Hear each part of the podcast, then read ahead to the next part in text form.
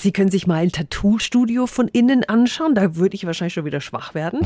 ähm, erfahren ganz viel Geschichtliches und auch Ladenbesitzer zeigen zum Beispiel, wie sie arbeiten. Das Programm ist bunt gemischt. Heute fällt der Startschuss. In Nürnberg und Fürth gehen die Stadtverführungen los. Es werden hunderte, über tausend Führungen angeboten. Unter anderem können Sie mit einem Bestseller-Autor auf Tour gehen. 365 Dinge, die Sie in Franken erleben müssen.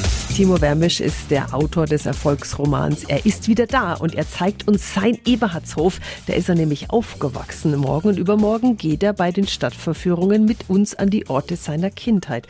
Und das nicht allein, gell, Andreas Radelmeier von der Stadt Nürnberg? Was habt ihr da geplant? Der Timur ist in Eberhardshof groß geworden, also im Schatten des Quelleturms. Und ich im Nachbarschaftsviertel in Doos. Und wir haben festgestellt, dass wir die gegenseitigen Stadtviertel überhaupt nicht kennen. Und dann haben wir gesagt, das müssen wir ändern. Wir erklären uns gegenseitig unsere Stadtviertel unter ganz verschiedenen Gesichtspunkten. Auf Tour mit einem Bestseller-Autor. Die Chance hat man nicht jeden Tag, haben Sie morgen und übermorgen bei den Stadtverführungen. Die Infos sind auch nochmal auf radiof.de.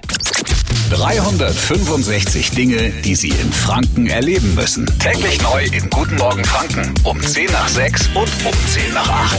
Radio F.